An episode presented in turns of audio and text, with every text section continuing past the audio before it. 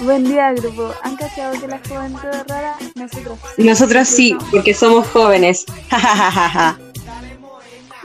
Por esto, el día de hoy vamos a hablar de lo que es ser jóvenes, específicamente de lo que es amores y la adolescencia. Así que si estás viviendo o viviste esto, este va para ti. Este va para ti. Hola grupo, hola, ¿cómo estás? Hola, hola, hola. Bien, bien. Hola. Pasando la cuarentena. ¿Qué, la, ¿Qué les ha deparado la cuarentena, grupo? Nada, pues aquí estoy. Aquí estoy, he pensado harto, he pensado harto. ¿Y en qué he pensado, compañerita? Nada, he pensado hartas cosas. Por ejemplo, oigan, ustedes saben que el amor hoy en día tiene mucha diversidad. Más de lo que antes había, es muy importante tener responsabilidad. ¿Qué opinan de eso? Opino que tenéis toda la razón. Es súper importante. ¿Y qué piensan de la... ¿Han cachado que el amor romántico no es la solución para todos necesariamente y en muchas ocasiones es muy tóxico? Sí, es verdad. Y como que uno se atrapa a caleta en el amor romántico. Onda, yo creo que uno de los mayores errores de nuestras generaciones pasadas es que caían demasiado en el amor romántico porque juraban que era lo más lindo que había. Sí, po, sí, po. Es brígido porque, todas las personas van a pasar por, por, cosas, po. Y, y, es súper necesario afrontarlo, po. como no minimizar tampoco nuestros sentimientos, porque sentir es algo bueno. Sí, po. Sí, po. Y también es súper importante que nosotros aprendamos para no cometer los mismos errores que cometieron nuestras generaciones anteriores. Sí, pues muy importante. Sí, aparte que así uno aprende de las experiencias que a lo largo de la vida nos van quedando, pues. Sí, pues. Aparte que el amor romántico genera mucha expectativa y uno como que idealiza mucho el, amor. Es verdad eso. Genera una falsa realidad de lo que está pasando en verdad. Sí, aparte con el amor romántico siento que uno igual entra después a idealizar demasiado a las personas y cae en un ciclo infinito y no sale de ahí, de idealizar todo se decepciona ahí realizando a la gente porque no, no cumplen con nuestras expectativas. Es verdad eso. También la monogamia no necesariamente es buena. Hay que considerar que todas las personas son distintas. Quizás quizás la monogamia no es para todos, pues como dice nuestra compañerita Consuelo, yo creo que hay seres humanos que en verdad, por más que lo intenten, no sirven para la monogamia y tienen que probar relaciones abiertas o poliamores o simplemente nada afectivo y solo carnal. Mm, también yo creo que es súper importante atreverse a decir esas cosas, porque también estamos como muy guiados como de qué va a pensar otras personas, pues entonces también perder eso, como ese miedo. Es verdad, es súper importante visibilizar nuestras emociones, sobre todo como adolescentes que son tan como mirar menos nuestras emociones y sentimientos. Es importante que entre nosotros no nos apoyemos, pues nos demos, nos contengamos, nos demos espacios de comodidad para hablar de las cosas y sentirnos bien, pues, sentir que no somos, que no estamos solos en esto. Mm. Así es. Estoy muy de acuerdo. sí, igual. Qué bueno que estemos de acuerdo. Es lindo compartir opiniones con ustedes, compañeritas. Sí, me alegra bastante que pensemos lo mismo va a ser súper grato grabar este podcast va a ser muy entretenido, amiga, muy entretenido. Sí. Estoy ansioso esperando por esto. Todo lo que siempre quise realmente. En verdad creo que veo un futuro aquí. Nos veo un buenísimo. Yo creo que eh, hay que despojarse de los tabúes para así sentirse seguro a hablar de, de estos. Ah, te refería así como a que a pesar de que ahora se habla mucho sobre relaciones poliamorosas o relaciones abiertas, desamores, mostrar tus emociones, tus sentimientos, todavía siguen siendo cosas tabú a pesar de que se hablen más. Sí, yo creo que igual tiene que ver con el adultocentrismo porque como que invalidan básicamente todas nuestras emociones. Sí, es verdad eso, como que por el hecho de uno ser una persona adolescente, como que no tenemos derecho a sentirnos mal porque como que no deberíamos tener algún problema, pero en verdad las emociones sí afectan a nuestro día a día. pues. Como si no cacháramos nada de la vida. Igual tenemos como ciertas experiencias, quizás no como ellos han tenido, pero experiencias que igual nos enseñan a nosotros. Mm, Yo creo que también hay harta autocensura por lo mismo, porque como uno, como le enseñan desde siempre tener como que, como, como que esas cosas son tabú y que tiene como que minimizar sus propios sentimientos, lo cual en verdad no está mal, pues porque uno debería sentir. Es que obviamente uno tiene derecho a sentir, pues y de hecho yo siento que el hecho de que los adultos en general invaliden tus sentimientos te termina generando más sentimientos, pero son sentimientos negativos, pues como, ah, no debería decir esto, o también está el tema de los estereotipos, pues que los adultos igual como que remarcan demasiado el tema de que no sé, pues, ah, eres niño, no podés llorar por esto porque eres niño, pues. Y si lloráis, eres niñita, eres mariconcito. Entonces yo creo que en sí la, la adultez eh, genera demasiada inseguridad en, lo- en las generaciones jóvenes y a las finales como que mm, uno por eso de repente a lo mejor termina eh, teniendo problemas en eh, eh, para tener responsabilidad afectiva o afectividad en sí, porque dice como no mostrar mis sentimientos está mal. Sí, vos sí, siempre. Sí, realmente, entonces, realmente, entonces. Se lata que siempre pase, siempre pase. Esto no hace la cosa de que no, no repetimos los mismos errores que antes. Sí, pues. Onda, como que yo en sí como que de repente pienso, no sé, pues de repente mi mamá o mi papá se ponen a hablarme de cosas que vivieron cuando eran jóvenes, relaciones, experiencias y cosas así. Y ahí como que yo me doy cuenta de que en verdad no sabían conllevar bien del todo la afectividad y la responsabilidad afectiva, pues y eran eh, súper eh, despegados en ese sentido, por así decirlo. Sí, es verdad, es verdad. Con una una grosería en la casa. y Lo pillaron. No es así, es que así, digamos, estamos igual, pero igual. Pero mira, como ya no eres tú haciendo la R, man. Ah, no, que es puro más. Vamos a ver, weón. Me salí de ella la mano.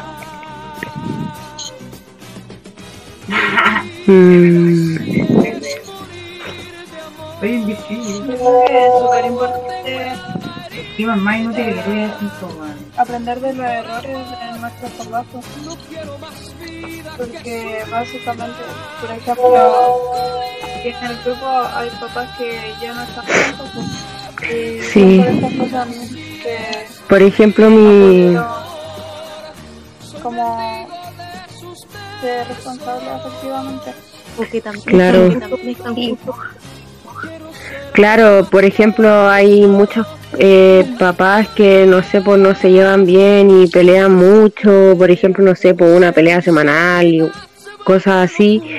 Y por la misma, por el mismo tema de no tener responsabilidad afectiva o no tener como mucho conocimiento en cómo van a hacer las cosas, eh, siguen juntos o dicen como no, es que por los niños y a la final es como que uno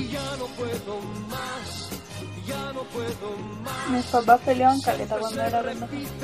Y Qué lata. como que Yo le empecé a, a decir así como, oye.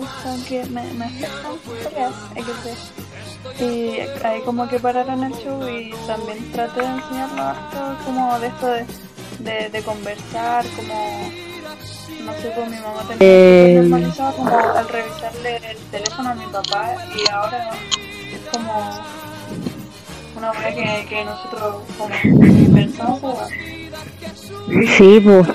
Y onda como que esas eran cosas que tenía normalizadas porque por el amor romántico, pues, porque claro, pues, si estaba contigo no podía estar con nadie más, no podía hablar con nadie más, no podía salir con nadie más y si lo hacía te estaban cagando. Y no, pues como que las cosas no son así, pues. Entonces como que yo creo que uno igual como ya está como más apegado con este tema de la responsabilidad afectiva, el conversar las cosas, el dejar de normalizar el amor romántico, tiene que ir enseñándoles, pues, porque así ellos se dan cuenta de sus errores, pues. Si tampoco es imposible que quizás no van a cambiar, pero van a van a quizás sentirse más cómodos consigo mismos, pues. Porque igual crecieron en otro entorno. también como, em, incluir más, como darse cuenta de que el amor romántico no. Hay muchas formas más de que una persona, esa persona, esa persona eh, mucho más sana, mucho más sana y distintas Sí. también, distintas también. Claro, pues, y yo siento que a las finales eh, esto de hablar de, de cómo te sentís con tu pareja, ya sea una relación amorosa o de solo coito y cosas así, también es algo que está como internalizado, está también como uno no sabe que está bien hacer eso. pues. Bienvenidos a esta nueva sección. ¿Cómo se llama esta sección? Ah, debido a que los adultos suelen decirnos generación de cristal y ya que aquí en esta sección diremos conceptos que no que manejamos entre nosotros como tal como generación de cristal decidimos ponerle diccionario de cristal porque pensamos que así Guau, llamaríamos la atención con el nombre al hacernos tan saltar bien con nuestra con la opinión que los adultos suelen tener sobre nosotros. Wow, qué nombre más original. Ya, el primer concepto del que vamos a hablar es relaciones afectivas. ¿Qué entienden ustedes por relaciones afectivas?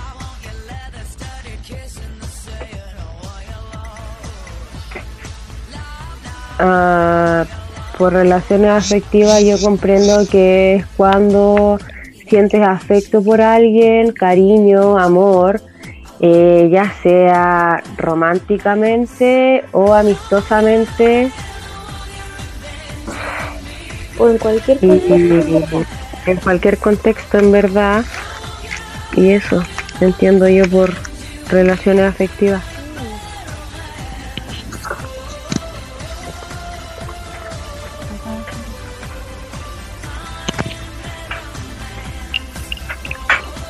Em, ¿Qué más piensan cuando les mencionan relaciones afectivas a ustedes? También yo creo que algo que se me viene a la mente es la responsabilidad afectiva. Sí. Lo mismo estaba pensando ¿Ustedes yo. saben lo que es? ¿Podrías explicarlo? Mira, la responsabilidad afectiva es cuando alguien tiene un vínculo con otra persona, como el hecho de de, como lo dice el mismo, el mismo término, de ser responsables con esto. O sea que te referí a ser responsable con los sentimientos de la otra persona hacia ti. Sí, Buena. Es súper importante tener en claro de que ser responsable con nuestros vínculos afectivos. Y también recordar que las relaciones, que, que las relaciones también pueden ser no afectivas, pero que eso no tiene nada que ver con tener responsabilidad afectiva, porque la responsabilidad afectiva en todas las relaciones, tanto como de amistad Es, o amorosas, pueden, tienen que ser responsables es como lo que explicaba nuestra compañerita en un principio, po. La responsabilidad afectiva tiene que ver con cómo eh, quizás tu presencia hace sentir a las otras personas, mientras que la re- las relaciones afectivas es cuando tú te involucras con otras personas a través de afecto. Claro. Y por ejemplo, en una relación en donde quizás no hay amor y es, em, por decirlo, quizás solo algo carnal, igual es necesario tener responsabilidad afectiva porque em, igual uno puede terminar claro, alguien puede terminar enamorado o eh, dentro de su relación meramente carnal puede, claro, pues confundir las cosas. Entonces, por eso igual es importante la responsabilidad afectiva, la cual se da a través de comunicación. Eso, eso, a eso mismo quería llegar, como que eh, en las relaciones, aunque no tengan como un sentimiento de por medio, es importante la comunicación y de eso va la responsabilidad afectiva, de siempre tener como dejar en claro como lo certero al tiro para que no se preste para confusiones o para que no se hagan ideas de cosas que en verdad no van a hacer. Y eso es ser súper responsable porque eh, el dejar en claro al tiro como la intención que uno tiene con una persona es no dar como Es- la mano para que se preste para, para como Claro, malentendido. Claro, pues eso es finalmente tomar responsabilidad afectiva sobre, sobre tu entorno. Yo creo que al- al- algo que falta harto en, en la responsabilidad afectiva es el ghosting, cuando una persona deja de hablarle porque ha sido otra persona. Claro. Bueno, ghosting es un concepto que ustedes manejan, ¿lo conocen? no, no mucho, la verdad. cosas. Bueno, el ghosting se le llama así cuando una persona empieza a tomar distancia eh, de la nada y no te explica el por qué. Entonces eso uno nunca sabe cómo le puede afectar a la otra persona. Por ejemplo, la otra persona puede pensar que uno se aleja porque ellos hicieron algo mal, pero en verdad es solo porque quizás no te sentís bien o quizá estás muy ocupado, muy estresado. Entonces, claro, pues el ghosting es algo que va ligado con la responsabilidad afectiva, porque si uno se siente mal, no le cuesta nada ir y decir así como, oye, ¿sabéis que no me siento bien, no tengo ganas de hablar, así que voy a tomar distancia? Y ahí aclara las cosas, pues. También tiene que- ver, siento, con el consentimiento. ¿No creen? Como de que va ligado, porque cuando uno, por ejemplo, em, eh, cuando, por ejemplo, uno hace ghosting, también tiene que ver cómo pasa a llevar el consentimiento de la otra persona, ya que tampoco le informa lo que realmente siente, lo que quiere. Y yo creo que igual es súper egoísta hacer ghosting a alguien, considerando que tú podés decirle así como, oye, me pasa esto y esto. Y creo que también algo que, eh, un, un tema también que hay, que hay que mencionar es el consentimiento. Creo que es muy importante. ¿Qué dicen ustedes, grupo?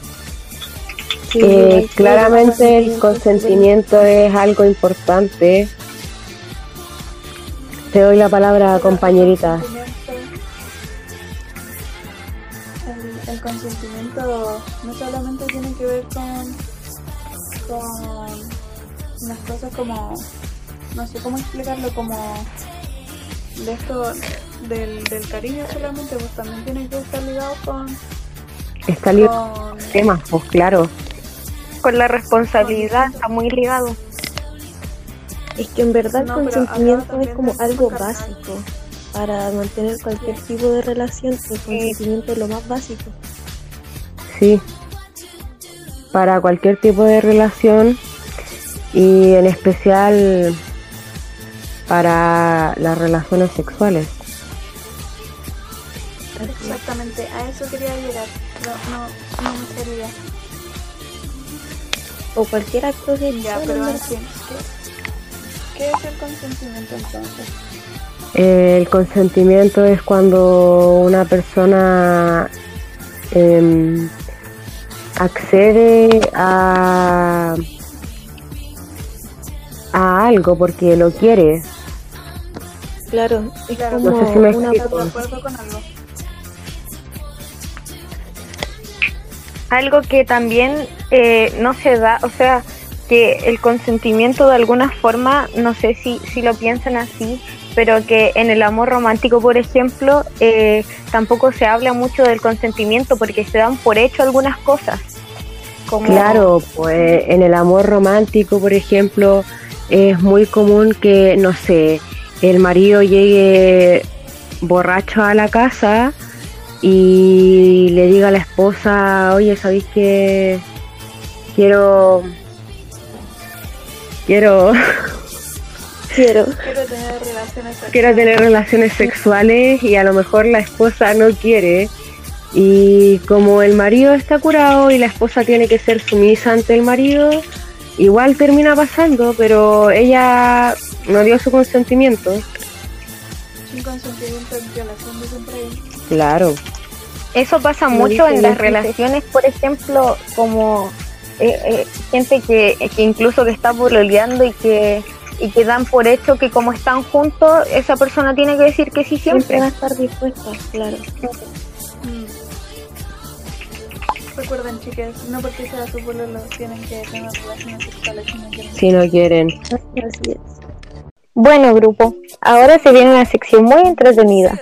El otro día hicimos preguntas a la gente de cuál había sido su mejor y su peor experiencia eh, en alguna relación afectiva. Así que ahora vamos a leer lo que el público dijo.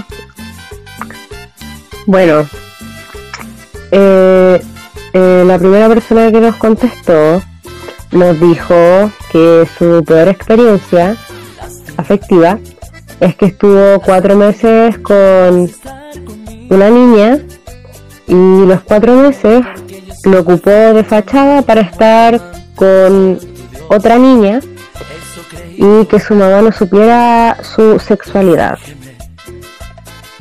Wow. Fome, ¿cierto? O sea, yo creo que igual la niña podría haberle dicho, yo creo que la niña fue poco responsable efectivamente porque podría haberle dicho al compañero así como, no amigo, es que yo solo te quiero de fachada para estar con otra persona porque si no me van a me van a juzgar por sí, verdad, en verdad,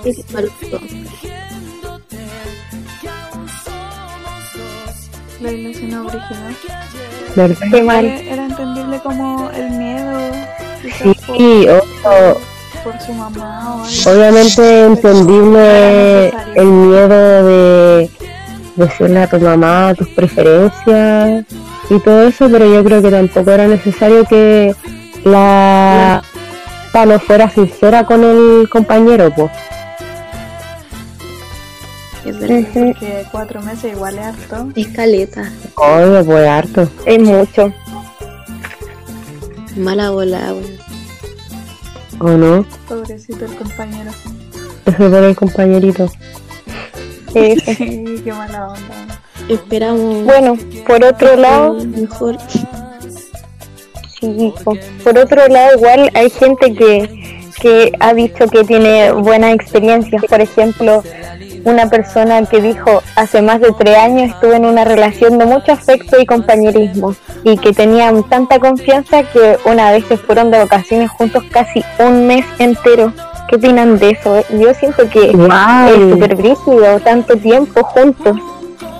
Yo también creo que es algo cuático porque irse un- casi un mes de vacaciones es como prácticamente vivir juntos por casi un mes. po. Y a veces pasa que las relaciones son buenas y todo bien, todo bacán, pero al momento de convivir chocan sus caracteres o quizás los hábitos, entonces yo creo que que hayan ido de vacaciones y no hubiesen tenido mayores conflictos es algo bueno, pues. Debe ser una experiencia que debe dejar una gran marca. Sí. Pues ahí se ve realmente del compromiso de los dos y como de, de que de verdad quizás son más compatibles. Pues. Claro. O saben cómo entenderse, aunque no sean compatibles, pues igual en una relación más allá de si tenéis compatibilidad, yo creo que afecta cómo afrontáis las cosas. pues. Por ejemplo, ha- hace algo que te molesta, yo creo que lo más sincero es que se lo digáis de buena forma Sí, pues, y traten de llegar como a un consenso, sobre todo si están de vacaciones por tanto tiempo, pues. O sea, y eso es como una prueba de que la responsabilidad afectiva es realmente necesaria en una relación. Y ni si- no solo en relaciones amorosas, como conversábamos anteriormente. Eh, igual el nivel de confianza que tienen con tu pareja como para vivir más juntos, pues, porque igual tienes que hacer como todo con, con él, pues, como cocinar, como, no sé, pues como que te conozcan en todas sus facetas. Claro.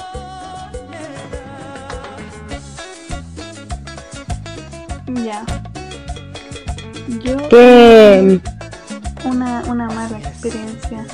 A ver, o otro F en el chat. compañerita nos dice que estuvo con una persona Perkin que terminó violentándola y lo tuvo que cogotear. Lo tuvo que cogotear. Brígido. pucha, y mala voz. Mm, complicada la situación, yo creo que mm, mala bola que el loquito la haya violentado. Sí, Sí, y, y eso que no especifica cómo la violentó. Quizá ¿Quién sabe cómo? en este podcast Claro. no hay mano con las violentaciones. No, así no se dice, pero se entiende la idea. No estamos a favor de violentar en ningún tipo de relación, no a la violencia, claramente. excepto contra los papás. Tiraba esa. Pero en fin, yo creo que mm, tampoco era necesario cogotear al loco, pero si la compañera se sintió bien con hacer eso, igual está bien, pues si el tipo fue malo con ella. Bueno, pero tenemos entendido Yo no creo que se refiera a eso. esa persona que su historia terminó bien. Porque cuando preguntamos cuál fue su mejor experiencia, ella cuenta que fue con un, ma- un bandido maldito, terrible apañador 10 de 10. Y que esperamos que esté bien pues, con su bandido. Qué bueno. Y pues yo creo que ahora la compañerita está bien, a lo mejor ahora anda feliz cogoteando a dos personas con el amor de su vida. Así es, po. Y parándole la mano a todos los perkines violentos que se crucen en su camino. Sí, pues. Justamente. Y Yo creo que igual está bien, pues porque ahora debe estar feliz la compañera y quizás superó esa mala experiencia que le dejó el tipo que la violentó, pues. Qué bueno, qué bueno que ahora esté mejor. Que se mejore. Como, como que había terminado, ¿no? ¿Cómo? Como, cogotear, como darle a cortar, pensé que a eso se refería. Es que puede, puede eh, Puede ser, significado que uno, sí, po, personal. Sí, Significado personal, claro. Bueno, ahí la compañera. Sería muy gracioso. Esperemos que esté bien. tuvo su final feliz. Mm,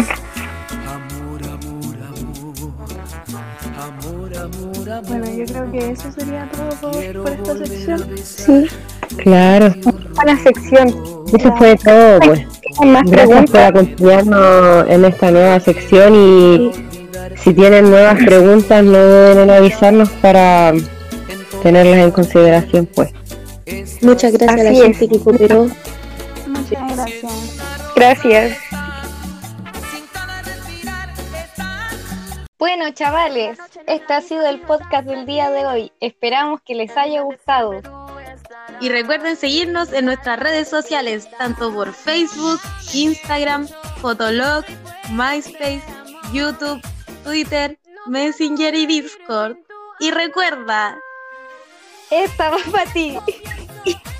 ¡chao!